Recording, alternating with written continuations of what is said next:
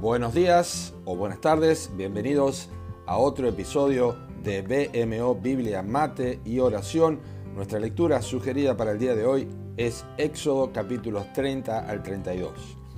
Nuestro episodio se titula Celo ficticio y el texto para hoy es Éxodo 32, versículos 17 y 18 que dice, Cuando oyó Josué el clamor del pueblo que gritaba, dijo a Moisés, alarido de pelea hay en el campamento. Y él respondió, no es voz de alaridos de fuertes, ni voz de alaridos de débiles. Voz de cantar oigo yo.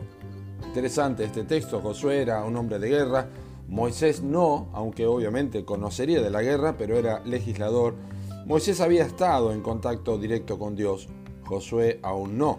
Pero ambos estaban en lo cierto. Aunque Moisés conocía la verdad por revelación de Dios, Josué, como experimentado en batalla, distinguía el clamor del pueblo que gritaba, pero Moisés, por revelación de Dios, distinguía voz de cantar. El pueblo de Israel estaba sumido en el pecado de la idolatría por el becerro de oro recién fundido y formado por Aarón mientras su hermano recibía las tablas de la ley. Ahora tenía una falsa adoración, una, una adoración confusa y no sana, que era el resultado de haber dejado al Dios vivo de lado. Dios no es Dios de confusión, sino de paz, dice el apóstol Pablo en 1 Corintios 14, 33.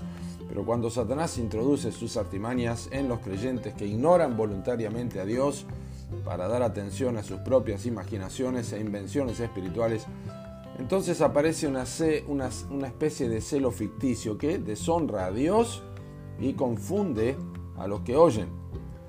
Y lo que debía ser alabanza parece un grito de guerra a los oídos de muchos. Lo piadoso se confunde con lo contemporáneo, con la excusa de ser un verdadero celo que va a contagiar a otros.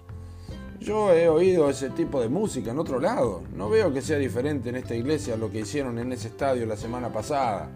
Podríamos pensar en un ejemplo, ¿no? A veces las indulgencias de la carne se transforman en una adoración religiosa, en una piedad activa y en, un celo espiritual que está tallado con el buril de un arón descuidado que quiere satisfacer a un pueblo desenfrenado. En vez de adorar a Jehová en la hermosura de la santidad, como lo dice el salmista, lo hacen en la originalidad de una obstinación. La alabanza, entre otras cosas, deja de ser suave y hermosa, como lo enseña Salmo 147.1, y pasa a ser atractiva y popular. La oración deja de ser piadosa y reverente pasa a ser clamores de guerra y declaraciones impuestas a Dios. Solamente quienes han estado cerca de Dios van a poder discernir cuando el celo es una ficción y el enemigo de las almas ha logrado inducir e introducir sutilmente su filosofía infernal dentro del pueblo de Cristo.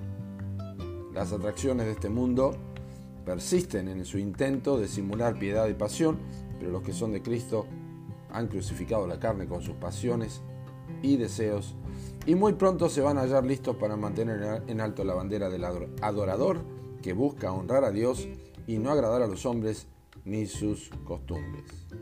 Sería bueno preguntarnos si tenemos un celo ficticio y no un celo genuino por las cosas del Señor. ¿Crea confusión nuestro celo en vez de dar dirección para otros? Eh, debíamos examinar nuestro andar para no ocasionar un tropiezo a otros ni al Evangelio de Cristo. Que Dios les bendiga.